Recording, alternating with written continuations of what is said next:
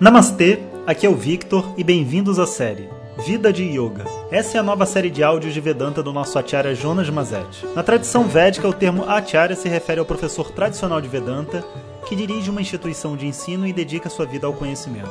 Jonas Mazet é formado pelo curso de três anos do Swami Dayananda na Índia e hoje dirige seu próprio Instituto de Vedanta no Brasil. O seu propósito com esses áudios é permitir que as pessoas possam saborear o néctar do conhecimento e, quem sabe, despertar para uma nova liberdade. Om Shri Guru Pyo Namaha. Harihi Om.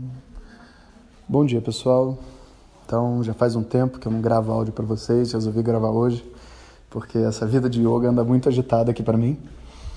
E tô com um monte de visita, recebendo um monte de alunos, um monte de coisa acontecendo ao mesmo tempo e acabou que eu tive que dar uma pausa nos meus áudios. Não porque eu não tinha tempo de gravar, porque os áudios são rápidos, mas porque a minha cabeça não estava sintonizada né, com esse conhecimento, por assim dizer.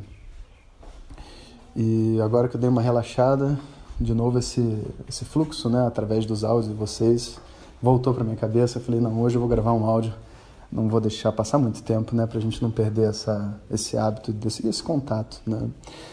E no mínimo vou contar as novidades. Então tem umas novidades muito bacanas. Aquela ideia do app realmente está evoluindo, né?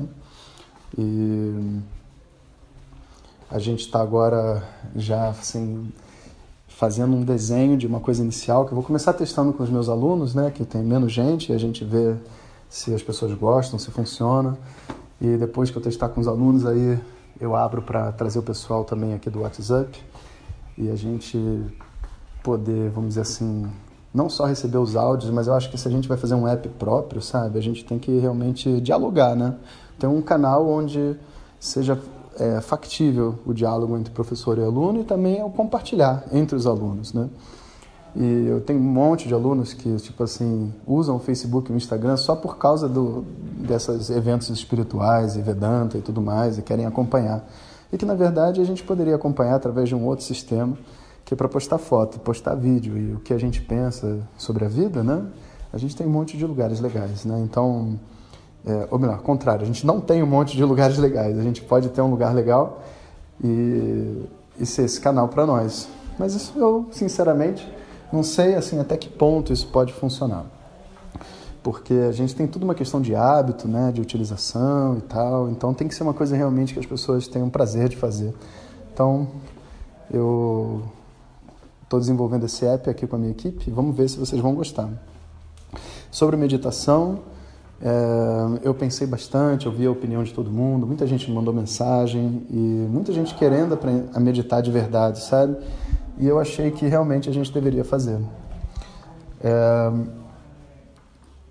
onde vai ser a meditação, né? Se vai ser pelo YouTube, se pelo, pelo WhatsApp não dá, pelo YouTube, pela nossa plataforma tal, isso também é uma questão que eu estou avaliando, mas eu acho assim que independente de onde for, o esquema vai ter que ser mais ou menos assim. A gente vai ter que fazer um período de preparação e onde as pessoas podem se testar também, porque meditações assim muito profundas, você não vale a pena você fazer e parar, fazer e sair, sabe? Não funciona assim. A gente precisa realmente assumir um compromisso e se preparar internamente para as mudanças que tem por vir, sabe? Que não é algo fácil.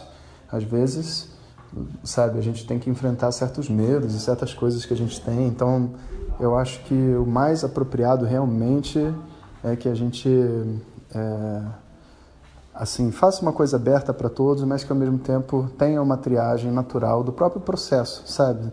Nada de cortar ninguém, nem, nem isso, que não é o, o nosso espírito, mas de, de analisar pelo compromisso mesmo e pelo o feedback que vocês mesmos vão trazer de exercícios iniciais e tudo mais. E aí as pessoas que tiverem com desejo e tiverem, é, vamos dizer assim, compatíveis né, com a meditação nesse momento, podem se conectar conosco. Meu plano é fazer assim uns três meses, que eu acho que é um período assim muito sólido para meditação e vai dar uma base que depois vocês vão poder continuar sozinhos, porque meditação não é para uma coisa para fazer em grupo, né? Você faz a meditação na verdade com seu professor durante um tempo, porque é como se fosse uma meditação guiada, né? E depois que essa meditação com o professor ela pegar inércia, aí você continua sozinho. né, aprofundando dentro dos aspectos que você precisa aprofundar. Então, esse é o meu, essa é a minha visão né, sobre essa prática e eu acho que pode dar muito certo. Sobre vida de yoga foi uma surpresa, porque eu escolhi esse tema como um, um tema en passant, entre um tema e outro, a gente começa a fazer a vida de yoga, que é, um, é algo que é legal de falar, e de repente, poxa, um monte de gente veio me dizer que foi o tema que eles mais gostaram né, dos, dos áudios de WhatsApp. Isso foi muito legal. E, portanto, eu pretendo continuar né, com esse tema vida de yoga, e tem várias coisas bacanas para dizer. E hoje, por sinal, eu vou comentar um, uma conversa que eu tive né, com umas pessoas, que não importa quem, né, e foi muito interessante porque vieram me chamar para fazer uma parceria, né, e fazer um trabalho em conjunto. Eu falei, tá bom. Aí fui avaliar o que era parceria e tinha algumas coisas que eu não concordava, ou que eu posso até ter entendido errado, mas pelo visto eu não entendi. E eu cheguei e falei, né, olha, eu não concordo com isso, com aquilo, independente se você vai fazer comigo ou não, eu acho que você não deveria fazer isso, porque vai dar uma mensagem errada, tal. Segue num outro caminho, né? E a pessoa não respondeu. Passou mais ou menos assim, talvez uns 10 dias, aí eu recebi uma resposta, sabe? E resposta muito interessante, que é eu não acho adequado que você me critique afinal de contas, tipo, é, como que você pode criticar uma coisa que você não conhece, etc, etc, etc. Né? E eu fiquei olhando, eu falei assim, cara, como é que pode, né, cara? Uma pessoa no mundo do yoga não tá aberta a críticas. Se uma pessoa chega para mim e fala, Jonas, eu não concordo com o que você faz, eu quero ouvir mais, eu quero saber o porquê que eu não concorda. E se, vê só, se eu, Jonas, que sou professor de Vedanta, e tô, tipo assim, é, de gaiato em muitas histórias, porque eu não estou tão ligado assim nas, nas mídias e tudo mais. Tenho essa impressão. Imagina outras pessoas que estão ali, sabe? A impressão que elas não fazem, sabe? Eu fiquei realmente impressionado. Falei assim, cara, como é que pode, né, no mundo do yoga, a crítica ser um obstáculo, sabe? A gente não deveria criticar. A gente tem que concordar, né, ser político e simpático. Tipo, na verdade, sabe? A coisa mais difícil que existe nessa vida de yoga é você encontrar pessoas sinceras, sabe? E eu gostaria que vocês refletissem sobre isso, porque a sinceridade de você falar realmente o que você pensa, você pode até criar alguns inimigos, algumas pessoas que acham né, que você foi inapropriado, que você tiver dar um suporte emocional, seja lá o que for.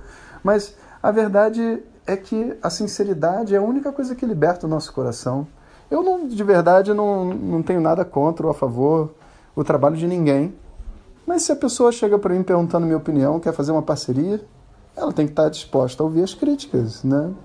E se você está indo conversar com um amigo e o amigo de repente não concorda com o que você faz, ele vai ter que criticar, vai ter que falar realmente o que está acontecendo com ele, né? o que está acontecendo com você, o que está acontecendo com ele. Um tem que poder falar abertamente para o outro. Se não existe essa abertura, sabe? Se realmente é, a outra pessoa não está afim de ouvir o que você pensa, se o que você pensa não vai agradá-lo, então não existe diálogo, né? Existe mais uma vez um relacionamento superficial do samsara. E isso é, sabe, o que eu queria que vocês refletissem, sabe? Qual que é a importância da sinceridade? da crítica e do julgamento sincero que uma outra pessoa pode fazer sobre nós. É só através dessa ajuda que uma pessoa externa nos dá que muitas vezes a gente vai ver o tamanho do nosso próprio ego, né? Como assim? Sabe, vim pedir sua ajuda e você me criticou. Ué, mas essa é a ajuda que eu estou dando. Pensa sobre isso. Onde que está né? Qual é o tamanho? Imagina o tamanho do ego dessa pessoa, né? Tipo assim, pediu ajuda para um professor, o professor deu a opinião, discordou, então fica com raiva, sabe? Como que pode? Vou dar uma lição. né? É uma coisa chega a ser até hilário. Então a gente precisa ter dentro da nossa mente que uma vida de yoga é uma vida de abertura. E quando a gente está aberto, a gente tem que receber coisas que a gente gosta e coisas que a gente não gosta. E crescer com ambas, não só com uma. Com ambas a gente cresce. Né? E quem sabe, né, a gente não pode traçar um novo paradigma para nós mesmos, onde a crítica é bem-vinda, sabe? A crítica ela é um instrumento de crescimento para qualquer artista. Um bom dia para vocês. Om Shanti Shanti Shanti Hari Om Shri Guru Pyo Namaha Hari Om Compartilhe com seus melhores amigos. E se você quiser receber nossas mensagens diretamente no seu WhatsApp, clique agora no link que vem junto com o título. Para outras informações, www.vedanta.com.br. Om Tat Sat.